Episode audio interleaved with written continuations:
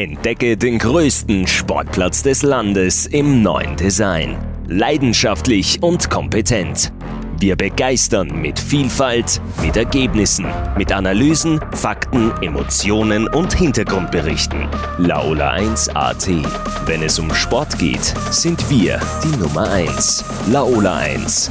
Wir leben Sport.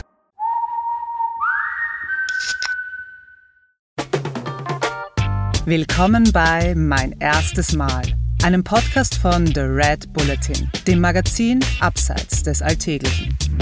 In unserem Podcast sprechen Persönlichkeiten über ihre Anfänge, über erste Versuche und kleine Siege auf dem Weg zum großen Erfolg. Sie verraten, wie du deine eigenen Talente entdeckst und dich motivierst, neue Abenteuer zu wagen. Heute zu Gast bei mein erstes Mal der Langstreckenradfahrer Christoph Strasser. Im Interview mit Florian Obkircher. Und hiermit einbüdert, dass da Klopapier auf der Straße liegt. Da hat jemand kilometerlang Klopapier abgerollt. Und da dachte ich, das darf nicht sein, ich muss jetzt da zusammenrahmen, ich muss da jetzt Ordnung machen. Und dann habe ich mir gedacht, ich bin jetzt dafür verantwortlich, dass ich das Klopapier aufrollen muss. Das ist Christoph Strasser, Extremsportler, Buchautor, Podcaster und vor allem einer der besten Langstreckenradfahrer der Welt. Er ist einer, der bei Rennen oft so lange im Sattel sitzt, bis ihm der eigene Verstand, schlafentzugsbedingt, Streiche spielt. Von wegen Klopapier aufrollen und so. Aber genau diese Hartnäckigkeit zeichnet ihn aus. Er hat das legendäre Race Across America, kurz RAM, also das Rennen, bei dem Teilnehmer von der Westküste bis zur Ostküste der USA radeln, sechsmal gewonnen. Öfters als jeder andere Mensch. Er ist außerdem Weltrekordhalter, als einziger Mensch, der je in 24 Stunden mehr als 1000 Kilometer am Fahrrad geschafft hat.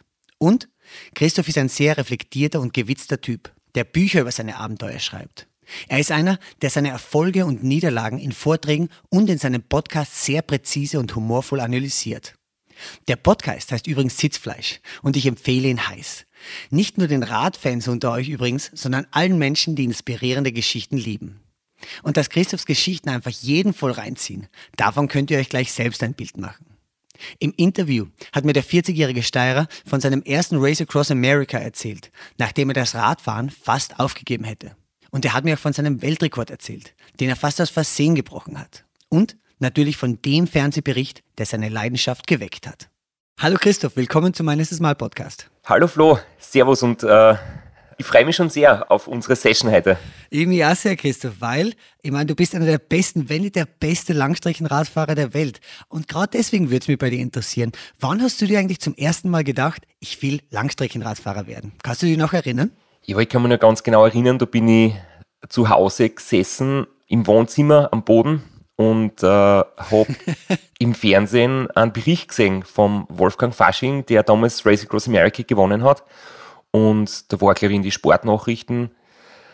Der Beitrag, wo man gesehen hat, da ist ein Radlfahrer unterwegs und da war gerade Sonnenuntergang und es war wahrscheinlich irgendwo in Arizona oder Kalifornien, äh, so eine Wüstengegend, die Sonne geht unter und da fährt einer mit dem Radl so Tag und Nacht dahin und das war einfach so mal vom, vom Bild so wahnsinnig beeindruckend und das war das erste Mal, dass ich überhaupt das gesehen habe und da bin ich selber noch nicht wirklich Radlfahrer gewesen. Also da bin ich halt manchmal mit dem Radl in die Schule gefahren ähm, und, und habe eigentlich noch andere ähm, Hobbys gehabt. Ich habe ähm, Fußball gespielt und, und mir hat einfach Sport generell fasziniert, so im Fernsehen zum Zuschauen. Ich war jetzt aber weder Leistungssportler in meiner Jugend noch irgendwie ganz, ganz weit weg von Wettkämpfen. Also ich habe da überhaupt nichts in die Richtung gemacht. Und da habe ich noch gedacht, boah, Race Across America ist einfach irgendwie ganz was Faszinierendes. Und dann waren halt Bücher, die ich mir gekauft habe zum Thema, aber einfach, weil es mich interessiert hat. Da war noch nicht der Gedanke, dass ich das selbst damit machen möchte. Das war damals noch ganz, ganz weit weg. Ja, ja, verstehe. Du, und was hat dich gerade am Langstreckenradfahren so fasziniert? Wenn ich eine Tour de France gesehen habe, habe ich mir gedacht, naja, das fasziniert mich jetzt nicht so richtig. Da kommen 150 Fahrer auf die Zielgerade und gibt es einen, einen Massensprint. Und oft einmal noch einen Massensturz und ich habe mir gedacht, ich weiß nicht, das, das hat mich überhaupt nicht fasziniert. Und ähm, diese Bilder vom Race Across America, da habe ich gedacht, eigentlich ist das die coolste Variante vom Radlfahren und die, die spannendste, weil es halt einfach Abenteuer ist genau, und genau, Wettkampf ja. in Kombination. Und ursprünglich hat mir dann irgendwie das äh, angetrieben, ich wollte mal so ja, mit dem Radl durch die Weltgeschichte fahren. Also, also zum Beispiel den Jakobsweg nach Spanien.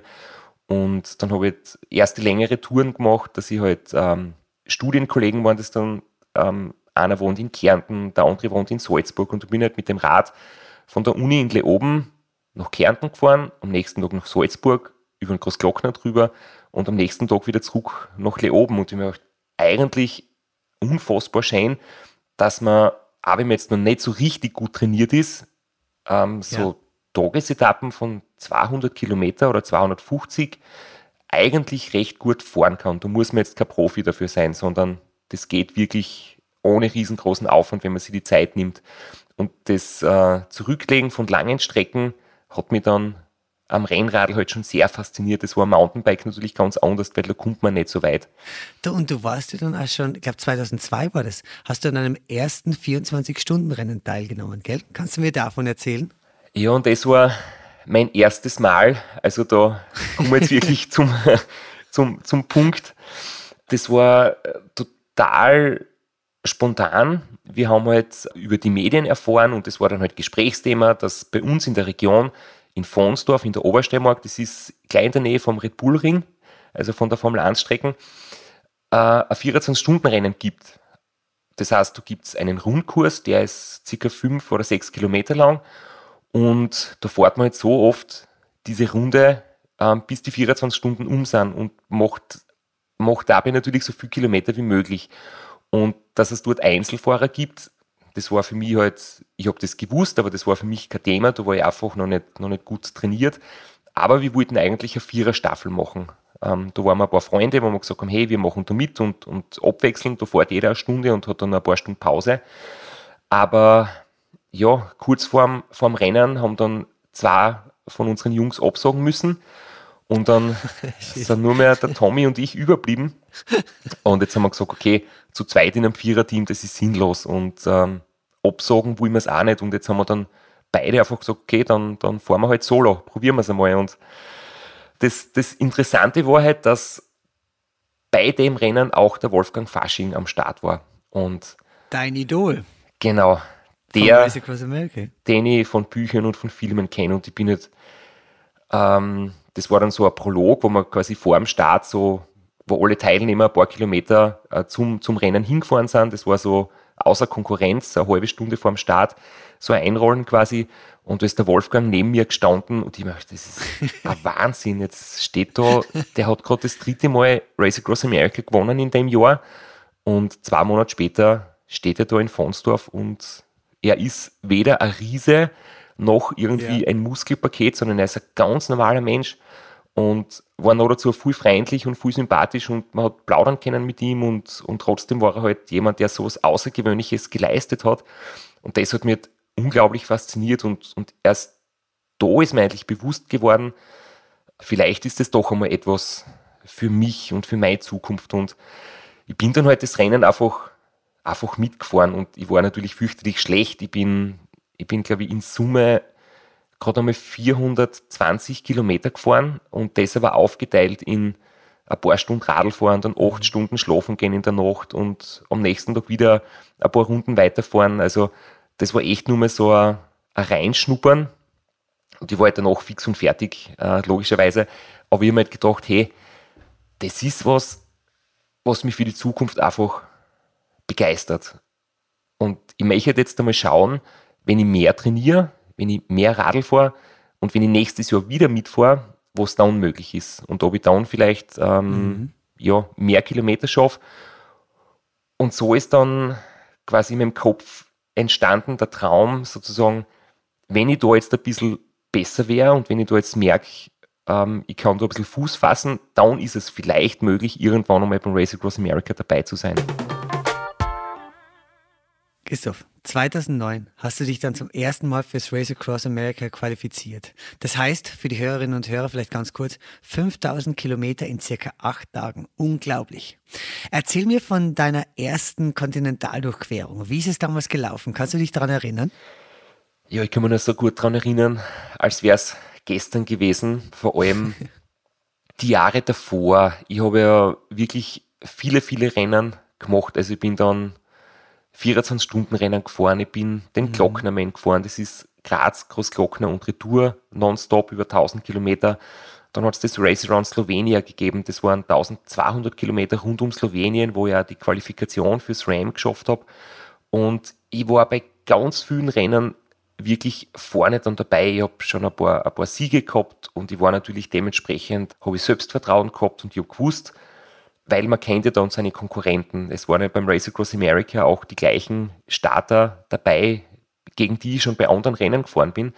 Und ich habe halt ja. gewusst, dass ich, dass ich mich vor denen grundsätzlich nicht verstecken muss und dass ich leistungsmäßig über 24 oder 48 Stunden da durchaus mithalten kann. Und dementsprechend habe ich da wirklich große, große Ziele gehabt. Natürlich war ganz viel Respekt dabei. Ich bin einmal, das war quasi so eine Generalprobe, ähm, das, was heute das Race Around Austria ist, hat es damals noch nicht gegeben. Da bin ich aber rund um Österreich gefahren in vier Tagen. Ähm, über 2000 Kilometer waren das. Das war sozusagen die, die letzte große Trainingseinheit im Jahr davor. Das hat auch gut funktioniert. Und dann war mein Betreuerteam damals auch schon elfköpfig, die mich da unterstützt haben beim RAM und mich rund um die Uhr quasi begleiten und versorgen. Ähm, die waren nicht auch alle zum ersten Mal beim, am Start gleich wie ich und trotzdem haben wir gewusst, das große Ziel ist einfach durchkommen, aber wenn ich durchkomme, werde ich sicher mitfahren können mit den Schnelleren. So war im Prinzip ähm, meine Einstellung und die Hoffnung war halt, dass wir es aufs Podium schaffen unter die ersten drei. Und ja, wie das dann halt oft so ist, du bist perfekt vorbereitet und gibst alles.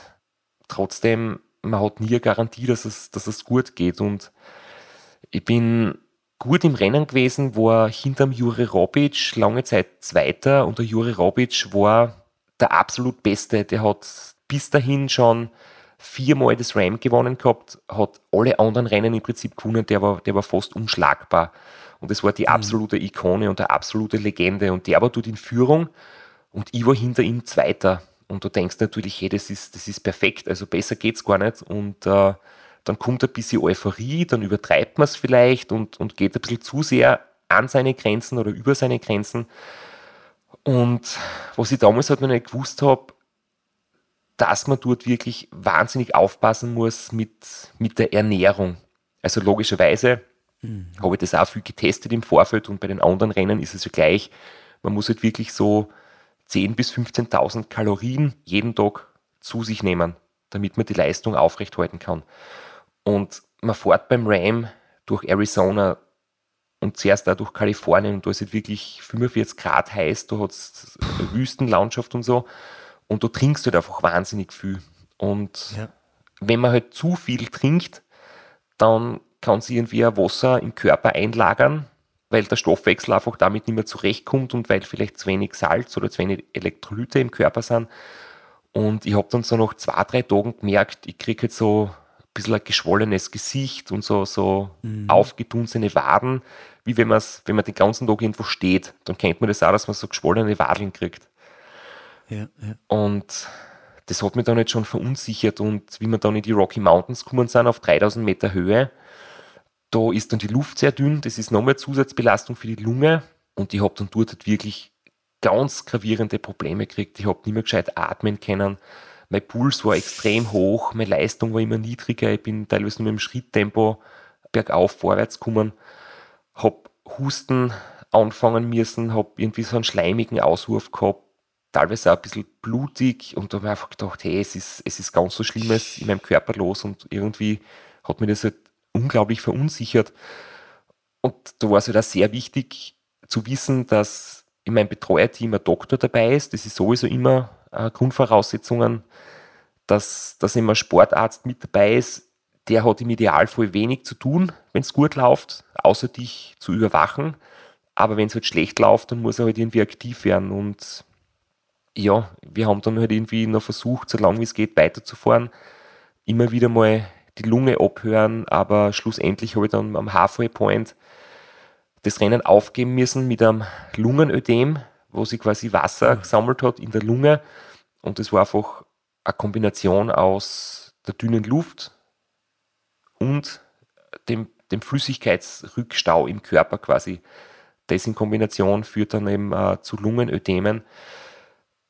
Ja, und das war halt äh, eine Katastrophe, wirklich, weil da geht es da geht's ja wirklich um viel Investition. Man investiert sehr viel finanzielle Mittel mit 40.000 bis 50.000 Euro ist ungefähr zum Rechnen, weil einfach die Flüge fürs ganze Team zu bezahlen sind, die Mietautos, mhm. die Begleitfahrzeuge, Ausrüstung, Verpflegung. Man braucht ein paar Nächte im Hotel vor und nach dem Rennen.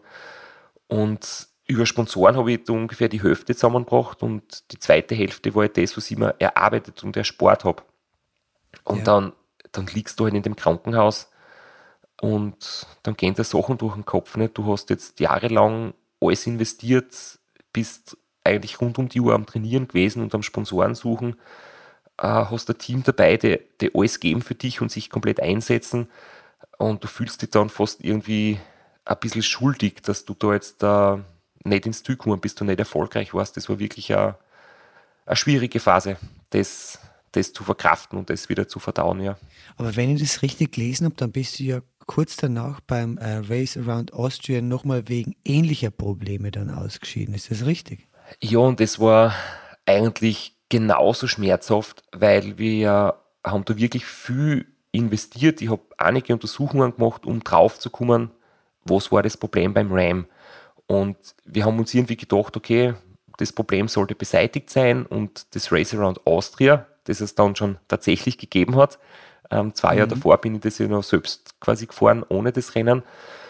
Ähm, das war ein Jahr später und ich war natürlich ein Jahr später nicht beim Ram dabei. Da hat mir einfach das Budget gefehlt und ich wollte beim kleineren Rennen, unter Anführungszeichen, beim Race Around Austria versuchen, ob es jetzt gelingt. Wir haben ein bisschen was bei der Ernährungsstrategie umgestellt und dann ist das gleiche Problem wieder aufgetaucht. Und ich habe dann eigentlich bei meinen zwei größten Rennen anfangs von meiner Laufbahn quasi zweimal das gleiche Problem gehabt und beim Racer und Austria kann man fast ausschließen, dass es durch die Höhe kommt, weil beim Ram bist du ja, zwischendurch auf 3000 Meter Höhe in den Rockies und dann einen ganzen Tag durchgehend auf einem Hochplateau, wo du permanent über 2000 Meter bist. Beim Racer und Austria bist du nur ganz kurz in der Höhe fährst über den Großglockner und dann wieder nach unten. Das heißt, dass man da jetzt durch die dauernde ähm, Zeit in der Höhe das Problem entwickelt haben wir können ausschließen. Aber trotzdem war es natürlich ganz, ganz eine große Verunsicherung für mich. Ich habe zweimal das gleiche Problem gehabt und da war halt wirklich so meine große Sorge, vielleicht bin ich einfach nicht gemacht für den Sport, vielleicht geht es einfach nicht, vielleicht haltet mein Körper das nicht aus und ich muss es akzeptieren, dass ich, dass ich niemals ähm, diesen Sport quasi erfolgreich machen kann. Dass dir da quasi der Körper einen Strich durch die Rechnung macht, sprich, dass dir der Körper sagt, du kannst deinen Traum nicht leben. Ich meine, wie bist du damit umgegangen äh, äh, und wie hast du trotzdem nicht aufgeben? Das muss ja total niederschmetternd gewesen sein zu dem Zeitpunkt, oder? Ja, das war, das war super niederschmetternd. Das, was mich aufrecht gehalten hat oder was mich weiterhin daran glauben hat lassen, dass es vielleicht doch gelingen kann, war, dass ich auch in dem 2010er Jahr andere Rennen gut gemacht habe. Also ich habe diesen Glocknermann wieder gewonnen mhm. und habe gewusst, ich bin körperlich wirklich gut drauf, Radlfahrt technisch, aber nur wenn es halt vier Tage oder länger wird, kommen diese Probleme und ich habe dann schlussendlich mit einem Trainer angefangen, zusammenzuarbeiten mit dem, mit dem Dr. Rainer Hochgatterer. Und zudem habe ich einfach ein riesengroßes Vertrauen gehabt. Ich habe ihn da zuerst kennengelernt, aber ich habe gewusst, der war schon mit dem Wolfgang Fasching beim Race Across America mit. Und der war mit ja. Gerhard Gulewitz beim Race Across America mit. Ähm, das heißt, der ist schon erfahren und da war einfach im Kopf ein ganz großer entscheidender Faktor, dass du warst, du hast jetzt einen Betreuer, der schon mit den erfolgreichen Leuten bei diesem Rennen dabei war und du hast dann eine ganz andere Vertrauensbasis. Mhm. Und er hat einfach gesagt, ich soll ihm vertrauen, er wird es hinbringen, dass man, wenn ich das zweite Mal beim Race Across America bin, gesund durchkommen. Er wird es schaffen. Und ich habe dann einfach die, die Wahl gehabt, äh, ängstlich zu sein oder zu sagen, okay, ich vertraue drauf, ich trainiere wieder, ich habe durch das, dass, dass die anderen Rennen gut gelaufen sind, meine Sponsoren wieder gehabt und dann war ich 2011 äh, meine zweite Teilnahme am Ram und ähm, die große Frage war natürlich, wenn es dort wieder nicht gelingt, also wenn ich dort wieder aufgeben muss, dann werde ich das Radl wegstellen und mein Studium fertig machen. Also ich habe gewusst, das ist quasi meine letzte Chance, weil Uff. dreimal hintereinander was Großes aufgeben, ich glaube, dann, dann wäre es naiv weiterzumachen, weil irgendwann musst du akzeptieren, dass man halt bei dem Sport schon gewisse körperliche Voraussetzungen braucht. Also ich glaube nicht, dass man, dass man großes Talent sein muss, weil die Frage ist ja oft, ähm, was ist Talent und was ist harte Arbeit. Es ist ja. fast alles harte Arbeit, aber gewisse Dinge braucht man doch und in dem Sport geht es in erster Linie um Robustheit. Also du musst quasi von den körperlichen Voraussetzungen her ein gutes Immunsystem haben und mhm. dass du nicht so schnell Knieschmerzen kriegst, dass du nicht so schnell kleine Beschwerden entwickelst. Also manche Menschen haben einfach, ich sage mal, ja in die Wiege gelegt bekommen, dass sie halt fast unzerstörbar sind. Und manche haben eher das in die Wiege gelegt bekommen, dass sie halt öfters einmal Kleinigkeiten entwickeln, nicht so fit sind oder öfters einmal schlechte Tage haben. Und da bin ich halt froh, dass ich ein robustes Kerlchen bin. und das hat man dann im Prinzip, ja, das ist jetzt quasi vielleicht mein körperliches Talent, das ist, dass ich sehr viel Training aushalte, dass ich nicht oft oder dass ich eigentlich nie krank bin und dass ich bei den zwei Aufgaben, die ich da gehabt habe, einfach, äh, dass das ein bisschen hausgemacht war. Hm. Ein robustes Kerlchen, das sich ja selber ganz gut motivieren kann, glaube ich. Es geht nämlich bei meinen erstes Mal Interviews auch immer darum, wie man sich selber motivieren kann, wie man sich Ziele setzen kann. Und da gibt es eine tolle Geschichte von dir. Du hast dir ja angeblich noch vor deinem ersten Ram-Triumph eine Visitenkarte gemacht, wo drauf stand Christoph Strasser, Race Across the America Gewinner, gell? Ja, richtig. Ich bin gerade ganz begeistert, wie gut vorbereitet du bist. ich habe da wirklich eine Visitenkarte gemacht, wo halt oben steht Christoph Strasser, Sieger Race Across America. Und die habe ich natürlich nicht ausgeteilt oder irgendwem äh, gegeben, sondern die habe ich mir einfach für mich selbst gemacht und auf meine Pinwand gehängt. Und das ist jetzt so ein kleiner Trick gewesen, wie man sich selbst mhm. motivieren kann, wenn man einfach Ziele visualisiert und quasi in seine Gedanken schon erreicht. Und ich habe mir halt immer wieder vorgestellt, ich habe damals auch mit einem Mentalcoach zusammengearbeitet, ähm, wie wird der Moment sein, wenn ich ins Ziel komme? Wie wird der Moment sein, wenn ich das Rennen gewinne? Wie wird sich das anfühlen? Wie wird das ausschauen? Wie wird das, ähm, was hört man dort? Was, was schmeckt und riecht man dort? Also, ja, man hört halt yeah. seine Betreuer, deren umarmen und wo man sich gegenseitig beglückwünscht und, und wo man vielleicht weint vor Freude und, und man schmeckt dann den Sekt, äh, wenn es eine Sektdusche gibt und, ja, und das brennt in genau. den Augen und es riecht nach Alkohol, so ganz ekelhaft, aber alle diese, diese Eindrücke kann man sich halt wirklich vorstellen, wenn man, wenn man sich zehn Minuten auf die Couch legt, die Augen zumacht und das quasi wie so ein, so ein inneres Kino mal ablaufen lässt und die ganzen Emotionen, die da entstehen, wenn du quasi in den Gedanken dein Ziel erreichst, die werden dann halt im Unterbewusstsein gespeichert und verankert. Und wenn du dann einmal im Training einen schlechten Tag hast, wenn du sechs, sieben Stunden im Winter am Heimtrainer sitzt und eigentlich nimmer kannst und keinen Bock hast und dir tun die Füße weh, weil du am Vortag schon das Gleiche machen hast müssen, ähm, dann hilft es halt, dass dein Unterbewusstsein den schönen Moment des Ziels schon kennt und du dann in der Realität auch dorthin kommen wirst. Und es gibt halt immer wieder einen Motivationsboost und da war halt die Visitenkarten auch so ein kleiner Trick, wo ihm oben gestanden ist, dass der Christoph Strasser Ram-Sieger ist. Und Christoph, du hast dann diese Karte dann auch wirklich bald ausdrucken können. Nämlich ja. unglaublich, aber war bei deiner nächsten Teilnahme beim Race Across America 2011 hast du dann auch gleich das erste Mal gewonnen. Äh, fünf weitere Siege sollten folgen, aber könntest du mir an dieser Stelle von deinem ersten Race Across the America Sieg erzählen?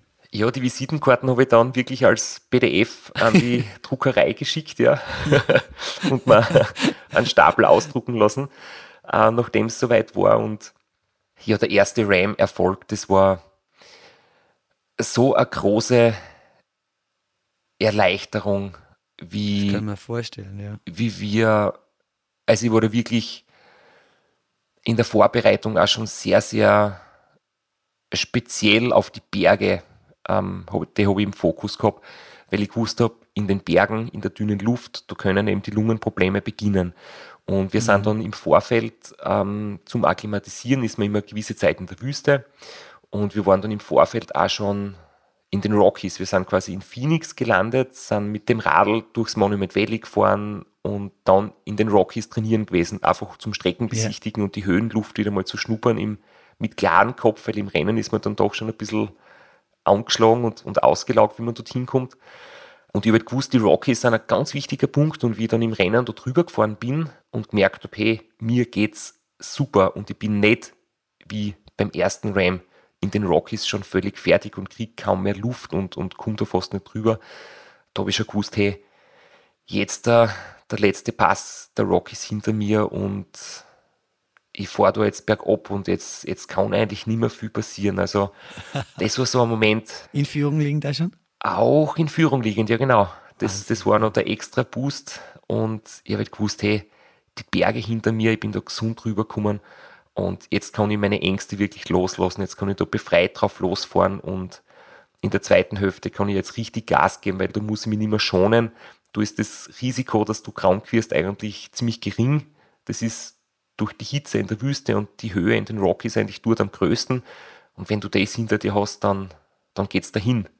Ähm, natürlich ja. kommt dann die ja. Müdigkeit und der Schlafentzug, das wird zum Schluss hin ganz schlimm, aber so das Risiko auszuscheiden habe ich dann irgendwie nimmer gehabt. Und wie dann beim Halfway Point, das ist so eine kleine Stadt in Kansas, in Pratt ist es, da haben wir ein Foto gemacht, das habe ich, hab ich auch abgespeichert noch, das ist ein ganz ein cooles Bild. Da bin ich vor dem Krankenhaus stehen geblieben, wo ich quasi zwei Jahre vorher drinnen gelegen bin und habe mir das Trikot aufgerissen und wir haben da ein Foto gemacht, wo ich quasi meine, meine Brust aus dem Trikot herausstrecke, weil einfach die Lunge war gesund und ich habe keine Probleme gehabt. Und das war der Moment, wo ich wirklich so ja, den Ballast abgeworfen habe, die, die ganzen Ängste, die ich gehabt habe. Und da habe ich gewusst, hey, ich muss meine Karriere nicht beenden, weil ich dreimal ausscheide bei großen Rennen, sondern ich habe jetzt den, den schwierigsten Punkt hinter mir und ja.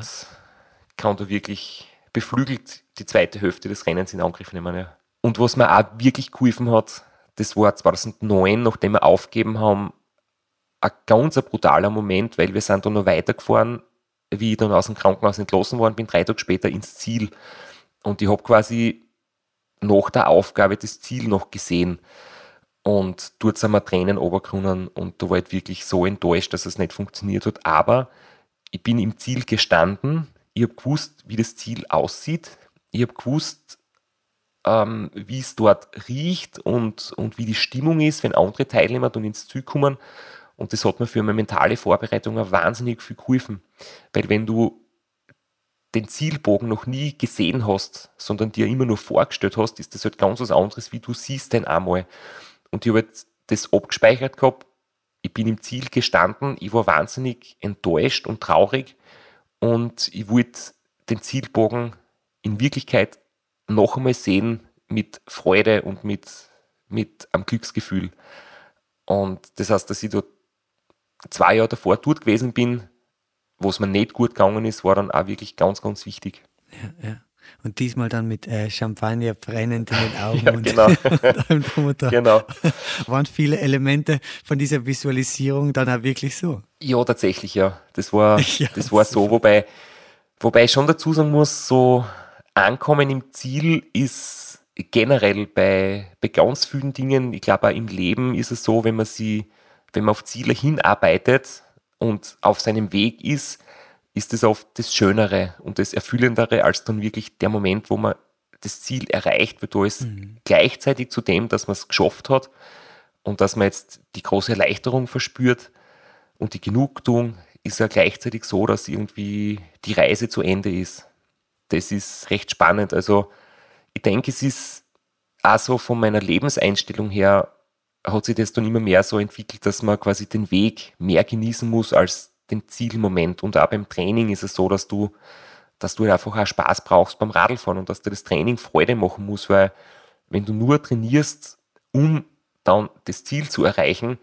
das gibt da halt nicht so viel. Weil der Zielmoment ist nur sehr kurz und, und das wirklich Schöne ist, das drauf hintrainieren, das unterwegs sein, das im Rennen unterwegs sein, mit den Betreuern coole Erlebnisse zu haben auf der Strecke. Ähm, das sind die echt schönen Momente. Das ist ein guter Punkt, Christoph, weil das wollte ich ohnehin fragen. Ja? Wenn du da 5000 Kilometer radelst, welcher von diesen Kilometern ist eigentlich der schönste, aber gleichzeitig auf der anderen Seite auch der härteste oder der zachste? Kann man das sagen?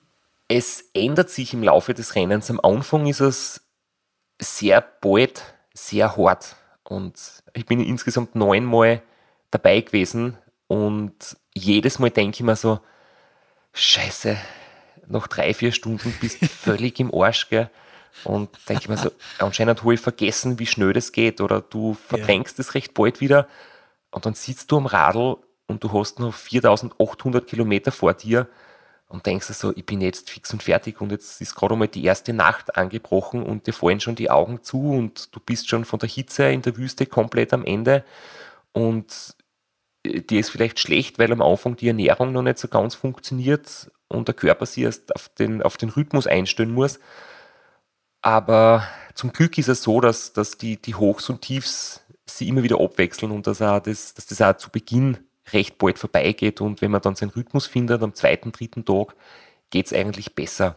Am Ende wird wieder mehr Verkehr, da kommt man an die Ostküste, da ist dicht besiedelt, da kommen dann so ganz gemeine, kurze, steile Anstiege, die Appalachen und der Schlafentzug summiert sie. Das heißt, gegen Ende hin wird es teilweise schon nochmal eine richtige Tortur, wo dann auch die, die Psyche halt schon völlig am Limit ist mit der Wahrnehmung, man bildet sich Dinge ein dass man zum Beispiel viermal den gleichen Berg auffährt, dass man im Kreis fährt, dass dann die Betreuer ein bisschen im Stich lassen und, und dass dann Geschichten erzählt werden, die gar nicht stimmen. Da wird man dann manchmal so skeptisch und du wirst aus der Schlafpause munter und denkst da, wo bin ich eigentlich und warum soll ich jetzt auf das depperte Radl aufsteigen und die Knie tun da weh und es ist halt wirklich so, der Moment nach einer Schlafpause zum Beispiel ist immer extrem schlimm bis man dann wieder warm wird und seinen Rhythmus findet. Vielleicht kurz zur Erklärung für die Hörerinnen und Hörer. Du bist ja sieben, acht Tage unterwegs und schlafst insgesamt fünf bis sechs Stunden. Insgesamt, ja, nicht pro Tag. Und du teilst es, wenn ich das richtig verstanden habe, so auf 20 Minuten Einheiten ein. Aber da frage ich mich dann, ja, wie ist es? Kann das dann passieren, dass man dann am Fahrrad einmal gelegentlich einschlaft, so einen Sekundenschlaf hat? Das, das stelle ich mir, ah, das kann ja auch total gefährlich sein, denke ich mir auf gewisse Weise, oder?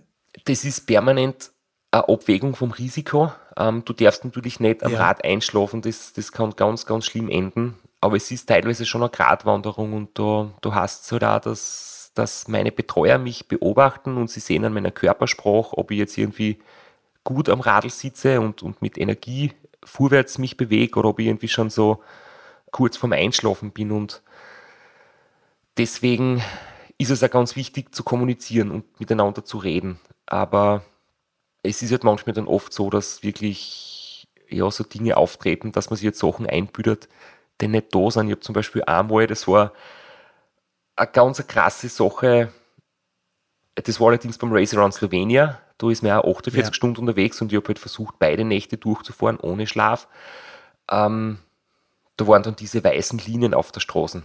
Also rechts und links einfach die Begrenzungslinien und in der Mitte der Mittelstreifen. Und jemand einbüdert, dass da Klopapier auf der Straße liegt. Da hat jemand kilometerlang Klopapier abgerollt und da dachte ich, das, das, das darf nicht sein, ich muss jetzt da zusammenrahmen, ich muss da jetzt Ordnung machen. Und dann habe ich mir gedacht, ich bin jetzt dafür verantwortlich, dass ich das Klopapier aufrollen muss. Und gleichzeitig habe ich mir gedacht, das schaffe ich nicht, das ist viel zu viel Arbeit. Ich bin jetzt nicht dazu in der Lage, dass ich da kilometerlang Klopapier aufrühre. Das ist, ich brauche Hilfe dabei. Und ähm, das war zum Beispiel auch so eine lustige Geschichte. Oder eine andere war noch, da sind wir nach einer Schlafpause weitergefahren und ich habe dann meinem Betreuerteam gewunken, sie sollen bitte kurz nach vorn kommen. Dann haben wir halt miteinander geredet und ich habe gesagt, du, mir ist gerade eingefallen, ich habe leider mein Radl vergessen bei der Schlafpause im Wohnmobil. Und ja, im Nachhinein muss ich sagen, sie haben grandios reagiert, weil sie hätten sagen können, du na, das ist ein Blödsinn, du sitzt hier drauf und fährst, was du bildest dir das nur ein. Aber dann hätte ich natürlich das Gefühl gehabt, ich bin total verwirrt und ich, ich bilde mir dumme Dinge ein, gell, und, und ja, meine Betreuer wissen Bescheid und ich bin der Einzige, der am Blödsinn daherredet da wird dir bewusst, dass du quasi völlig irre bist in dem Moment. Aber die Reaktion war, sie haben gesagt, du, das macht gar nichts, ähm, kein Problem, wir rufen beim Wohnmobil an, sie, sie bocken das Radl ein und bringen es da wieder und währenddessen kannst du weiterfahren, weißt du, alles in Ordnung.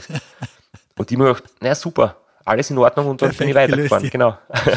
Und ich bin halt in meiner, in meiner eigenen Welt äh, geblieben und habe mir gedacht, passt, mein Team versteht mich und alles ist in Ordnung und, und passt, ja. Das zeigt auch wieder mal, wie wichtig eigentlich bei solchen Trips das Team ist. Oder ich meine, du streichst es ja öfters heraus in deinen Vorträgen oder überhaupt, dass das Team äh, 34 äh, Prozent von so einem Erfolg ausmacht. Ja, es ist oft so, wird halt oft drüber geredet, ist Körper oder Geist wichtiger, die mentale Stärke mhm. oder die Fitness. Und ich sage, dass eigentlich drei Faktoren entscheidend sind. Und der, dritte Faktor ist, ist für mich das Team. Und ich sage, Körper und Geist jeweils 33 Prozent und das Team 34 Prozent. Also sozusagen, wenn man es drittelt, dann ist das Team das, das wichtigste Drittel. Christoph, nach deinen sechs Siegen beim Race Across America hast du dir 2021 eine neue Herausforderung gesucht. Du wolltest als erster Mensch überhaupt mehr als 1000 Kilometer in 24 Stunden auf einem Fahrrad schaffen. Und es ist dir gelungen. Kannst du mir von diesem deinem ersten Weltrekord erzählen?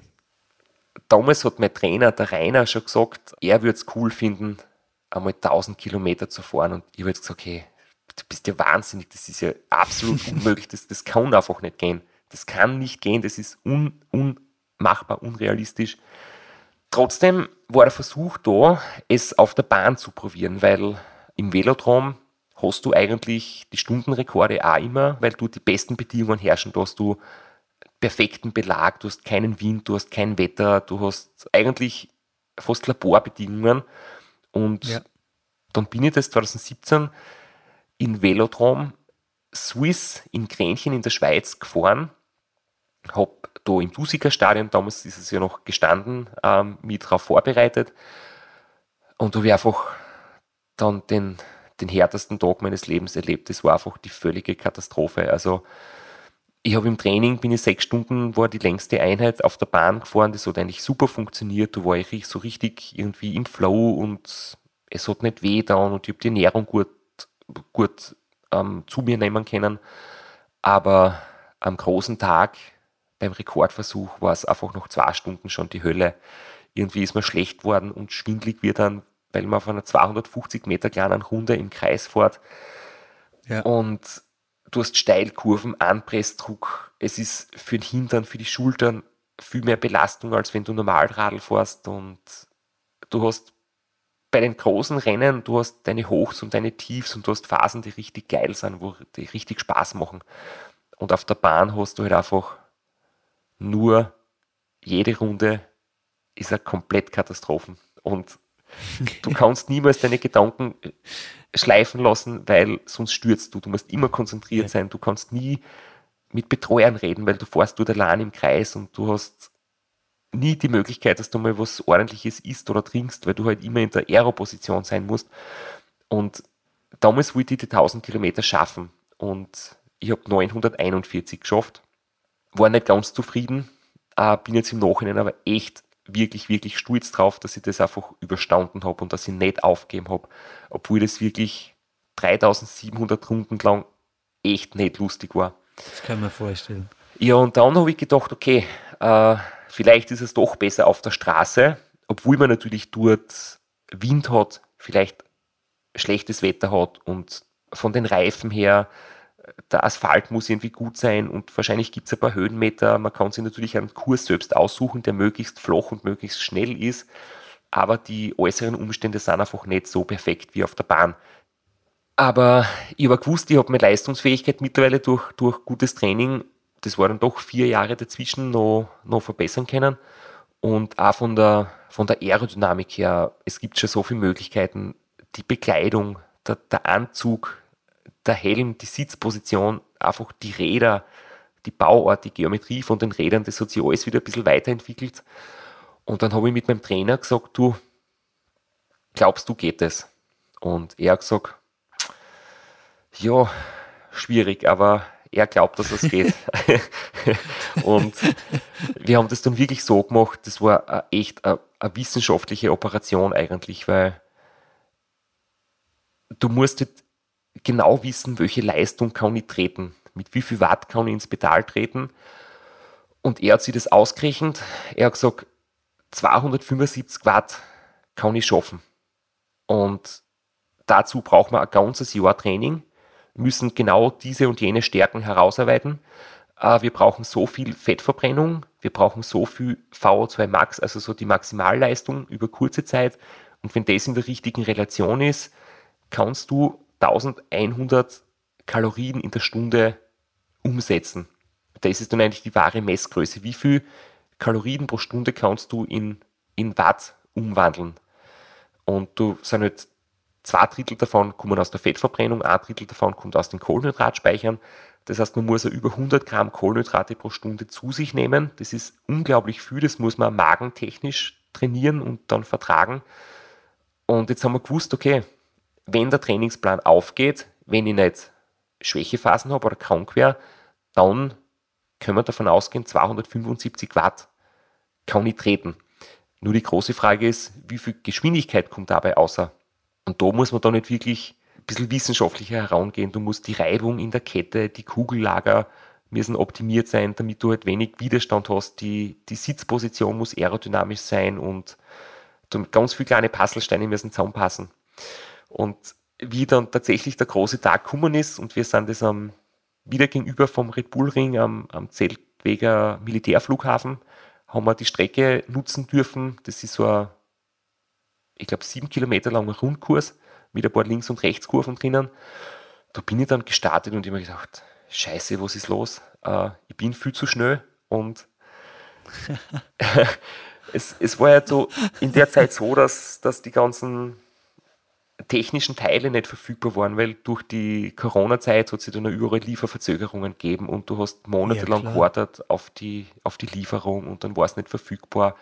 Und ich habe jetzt wirklich so vom Zeitvoranzug bis zur gewachsenen Kette und, und den, den Keramiklagern teilweise die Sachen erst in letzter Minuten gekriegt. Und ich habe das ja. dann im Training niemals in seiner Gesamtkombination testen können. Ich habe nur gewusst, Verstehe. meine Leistung ist in Ordnung. Ich habe beim Rad alles gemacht, aber ich habe einmal das Kugellager getestet, einmal den Zeitfahrhelm und einmal den Zeitfahranzug, aber niemals alles gemeinsam. Und dann habe ich einfach während der Fahrt gesehen, ich fahre da mit 42, 43, 44 km/h Schnitt, ohne zu überpacen, wirklich im perfekten Bereich meiner Leistung konstant dahin und ich bin einfach um 2 km/h schneller. Und dann habe ich halt wirklich so unterwegs gemerkt, hey, ich habe 500 Kilometer geschafft und das waren gerade einmal, ich weiß nicht mehr genau, 11,5 Stunden oder so. Oder, oder 11 Stunden 20 ungefähr. Und dann weißt du halt, hey, jetzt bin ich auf der Euphoriewelle und jetzt brauche ich das nur mehr durchzuziehen und dann wird es so richtig greifbar und dann hast du irgendwie so Gänsehautmomente, wo da bewusst wird, hey, das gelingt jetzt echt. Das, das war dann schon ein echt, echt geiles Gefühl, ja. Was wir jetzt noch gar nicht wirklich besprochen haben, ist, dass dieser Weltrekordversuch eigentlich die Generalprobe für den wirklichen Rekordversuch ja. war, gell? Weil der hätte eigentlich in Colorado stattgefunden. Ja, richtig. Das war der Plan. Ähm, der Plan war in Zeltweg in Österreich auf quasi normaler Meereshöhe, also liegt, glaube ich, auf 600 Meter über Meer. Ich habe gewusst, das wird sich nicht ausgehen. Also, was du rechnest und, und du rechnest so den Unterschied aus, wenn du das auf 1800 Meter Höhe machst, brauchst du sogar um 40 Watt weniger Leistung, um gleich schnell zu sein, weil du hast weniger Luftwiderstand, weil weniger Sauerstoffgehalt ah. in der Luft ist ja, und die Luft einfach dünner ist. Das heißt, du wirst nicht so stark gebremst durch den Fahrtwind, ganz naiv ausgedrückt. Und deswegen gibt es ja oft solche, solche Weltrekordversuche, die irgendwo in Mexiko stattfinden, wo es jetzt recht hoch oben ist. Mhm. Und deswegen habe ich da auch keinen Stress gehabt im Vorfeld. Ich habe gewusst, hey, es geht um gar nichts. Es geht um nichts. Das ist jetzt die Generalprobe. Da wäre ich wahrscheinlich 960. Das war so mein Ziel. Das wäre 40 km Schnitt gewesen. 69 wäre ich schaffen. Und vielleicht ein bisschen mehr, wenn es gut geht. Und dann, zwei Monate später, habe ich eine Reservierung gehabt von, einer, von so einer Autorennstrecke in Colorado auf 1800 Meter und dort geht es dann richtig um die Wurst. Dort wird der Tausender hoffentlich geschafft und ich war dann so überrascht, ich habe mir gedacht, eigentlich darf es nicht funktionieren in Zeltweg, aber es hat trotzdem funktioniert und ich bin dann tatsächlich 1026 gefahren und habe am nächsten Tag gleich mal die Reservierung in Colorado gecancelt, weil ich mir gedacht, das, das reicht mir jetzt. Also man muss das nicht übertreiben, 1026 ist, ist so genial gewesen und ich lasse das jetzt so stehen. Ja, aber das wollte ich immer schon mal fragen, Christoph. Denkst du eigentlich, dass es auch deshalb geklappt hat mit der Generalprobe, weil du mit weniger oder ohne Druck gefahren bist, also weil du gewusst hast, dass es nur eine Probe ist für den richtigen Rekordversuch? Ja, spielt sicher eine Rolle. Umso mehr du dir selber Druck machst und wenn du dir zu viel erwartest, äh, dann wird es immer ganz schwierig, weil dann willst du deinen eigenen Erwartungen gerecht werden und das ist eigentlich immer das Schwierigste, was, was, da, was du dir aufbürden kannst. Und wenn du sagst, ich fahre einfach mal drauf los und was soll passieren, ja? das schlimmste, das, der schlimmste Fall wäre, dass halt die Generalprobe in den Sand gesetzt wird und, und dann ist auch wurscht. Und mit der easy Einstellung bin ich quasi eingegangen, ja. Christoph, in den Interviews nach dem 24-Stunden-Weltrekord hast du öfters erwähnt, dass du dich gerne mal was Neuem widmen möchtest, nämlich Unsupported Ultradistanz-Events. Äh, zur Erklärung für die Hörerinnen und Hörer vielleicht, bei Bewerben wie Race Across America hast du ein elfköpfiges Betreuerteam dabei, das dich versorgt, das dich unterstützt und aufmuntert, wenn es dir dreckig geht. Bei Rennen wie dem Transcontinental Race, da bist du ganz auf dich allein gestellt. Und dennoch hast du dieses Rennen, man will es kaum glauben, auf Anhieb gewonnen. Das heißt, wenn ihr nicht falsch liegt, du hast zehn Länder durchquert, 4000 Kilometer mit über 40.000 Höhenmeter in neun Tagen und 14 Stunden. Ich meine, das ist ja total irre. Christoph, erzähl mir von deinem ersten Transcontinental Race. das ist so ein spannendes Rennen gewesen. Ich kenne da jetzt wirklich äh, stundenlange Zöhn und äh, muss sagen, es war echt eine geile Erfahrung. Ich habe mir da im Vorfeld halt wirklich überlegt, soll ich das machen? Traue ich mich da drüber?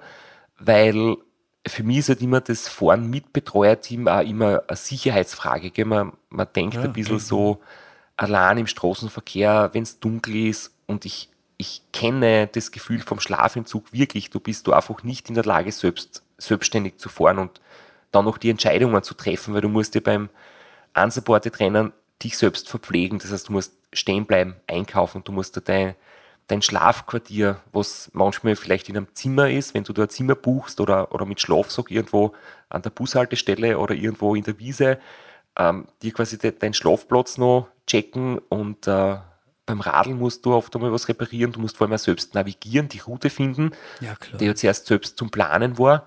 Das war eigentlich so mhm. der größte Aufwand im Vorfeld.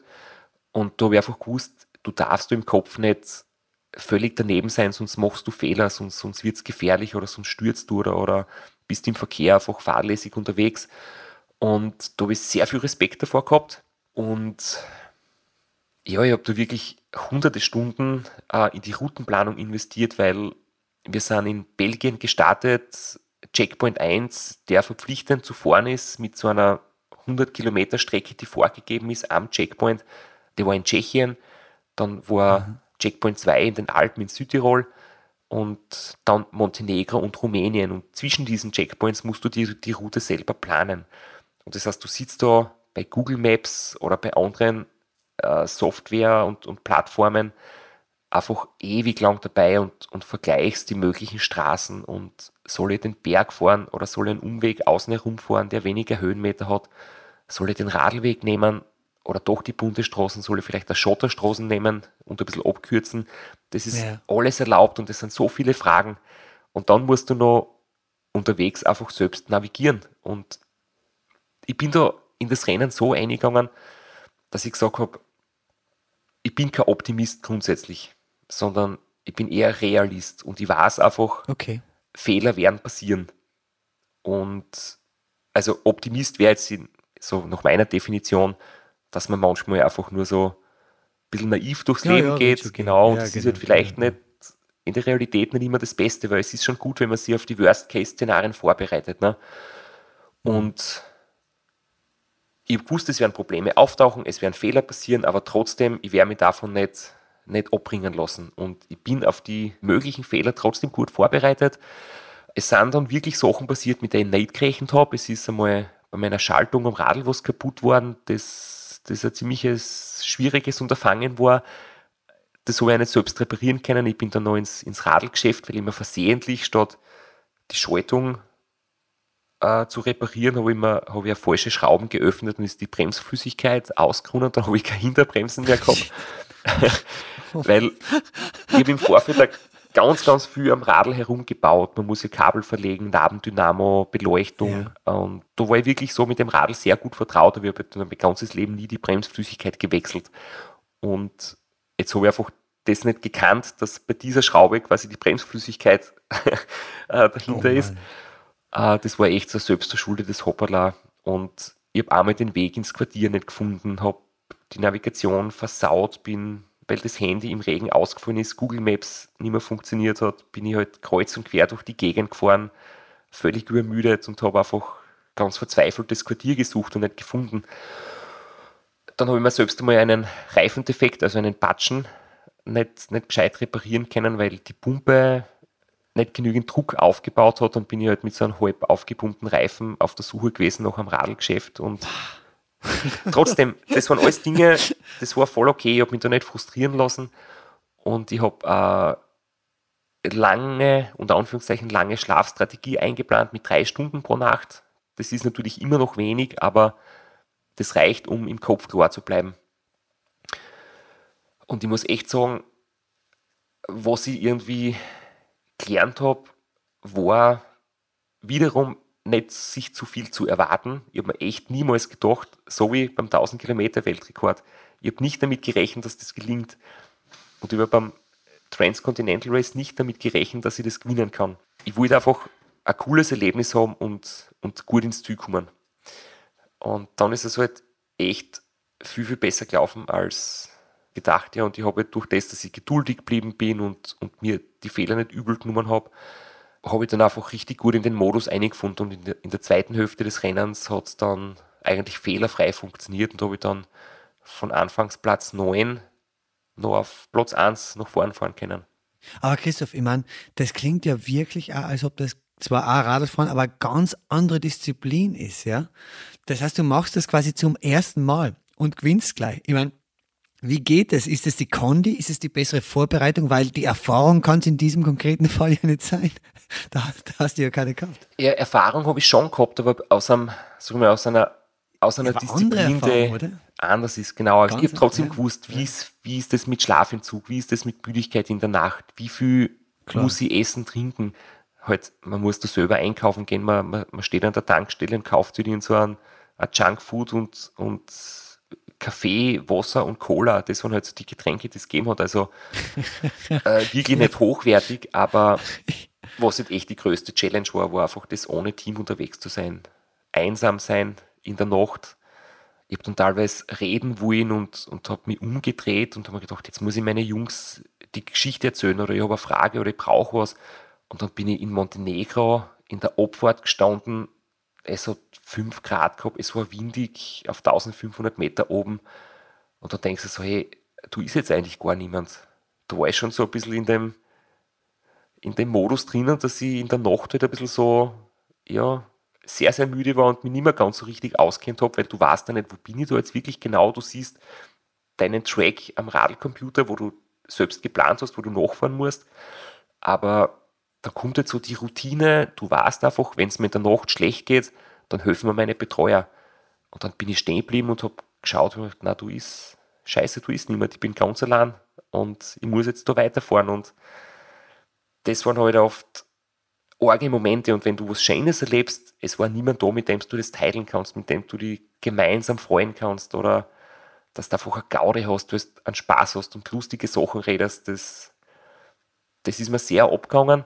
Aber halt, das Schöne war dann wieder zu sehen, wie reagiert man, wenn man allein unterwegs ist. Du fängst niemals mhm. an zum Jammern. Es kann noch ja. so schmerzhaft sein zwischendurch, du jammerst nicht, weil es hört da keiner zu, es bringt nichts. Es ist wie, wie ein kleines Kind, das stürzt und wenn jetzt nicht Mama, Papa hinlaufen und sie sofort ja. kümmern, dann fängt das Kind an zum Schreien und es ist ganz, ganz fürchterlich gewesen. Aber wenn man sich nicht darum kümmert, dann steht das Kind auf und läuft weiter. Und irgendwie so ist es mir auch gegangen. Ich habe gewusst, ich brauche jetzt nicht jammern, es hilft nichts, es hört mir keiner zu. Oder wenn du einen Stress hast im Verkehr und du fühlst dich von einem Autofahrer irgendwie abgedrängt oder es nimmt dir wer den Vorrang, ähm, du fängst nicht an zum Schimpfen, weil du weißt, du brauchst mit einem, mit einem serbischen Autofahrer nicht schimpfen, der versteht ja. kein Englisch und kein Deutsch und das ist ja. verschwendete Energie, du akzeptierst die Sachen, wie sie sind und bist halt mit deinen Emotionen komplett neutral. Und das ist irgendwie echt spannend. Und genauso wie manchmal, wenn man gute Phasen hat und man fährt gerade ein paar Stunden lang echt auf einem super Level dahin, dann hofft man drauf, dass man mal so gelobt wird. Was der wie ein Kind, ja, das dann sich freut, wenn, wenn die Eltern sagen, hey, das hast du jetzt brav gemacht und super. Und das ist du auch nicht. Wenn du wirklich einmal eine Phase hast, wo du super gut unterwegs bist, dann sagt keiner geil, sondern dann bist du wieder allein und du musst selbst zu dir sagen, hey, das habe ich jetzt gut gemacht. Das heißt, das Transcontinental Race war ein bisschen so wie als 18-Jähriger von daheim auszuziehen. äh, man emanzipiert sich. es ist ein sehr, sehr schöner Vergleich, ja. Äh, nur, um jetzt so ein bisschen nach vorne zu schauen, ich habe vielleicht schon wieder vor einzuziehen. Also ich möchte jetzt nicht sagen, ich okay, habe mich von meinem Team gelöst und bin jetzt endlich groß genug, dass ich es auch alleine schaffe, wie es vielleicht beim Ausziehen ist, sondern ich muss mir überlegen, was jetzt so die Zukunft bringt, ob vielleicht äh, das Transcontinental Race oder ein anderes unsupported Rennen ähm, ein Ziel ist für mich in der Zukunft oder wieder das Ram. Ähm, das lasse jetzt da weit noch offen. Das ist so meine Überlegung jetzt, wenn die Saison vorbei ist und man macht einmal ein paar Wochen weniger Training oder ein bisschen wandern statt Radl fahren und einmal so die Gedanken schweifen und da werden wir dann überlegen, was, was das nächste Jahr bringen soll. Du legst mal damit jetzt perfekt die Route zur allerletzten Frage. Äh, Christoph, wir haben jetzt viel über erste Male in deiner Vergangenheit gesprochen. Auf welches erste Mal in der Zukunft freust du dich? Das ist eine sehr gute Frage. äh, auf welches zukünftige erste Mal ich mich freue, das habe ich jetzt noch nicht ganz genau geplant, muss ich ehrlich sagen. Ähm, Wenn es um die sportlichen Ziele geht, habe ich immer so die Philosophie, ich gebe das Beste und suche mir das Ziel aus. Aber ich habe jetzt nicht schon fünf Jahre vorher irgendwie im Kopf gehabt, was ich alles machen würde. Es war doch immer so von Jahr zu Jahr gedacht. Und insofern los ist der Wahl einfach noch offen. Super, super. Christoph, vielen, vielen lieben Dank für das super Interview. Hat mir wahnsinnig viel Spaß gemacht. War mir eine große Ehre und ja, es war, war sehr lustig. Es war echt uh, einmal ein, ein anderes Gespräch und wirklich vielen Dank. War sehr cool. Das war mein erstes Mal mit Christoph Strasser. Mehr davon findest du überall, wo es Podcasts gibt. Auf www.redbulletin.com und natürlich in unserem Printmagazin. Hat dir unser Podcast gefallen? Dann freuen wir uns über deine Bewertung. Und noch mehr, wenn du uns weiterempfehlst.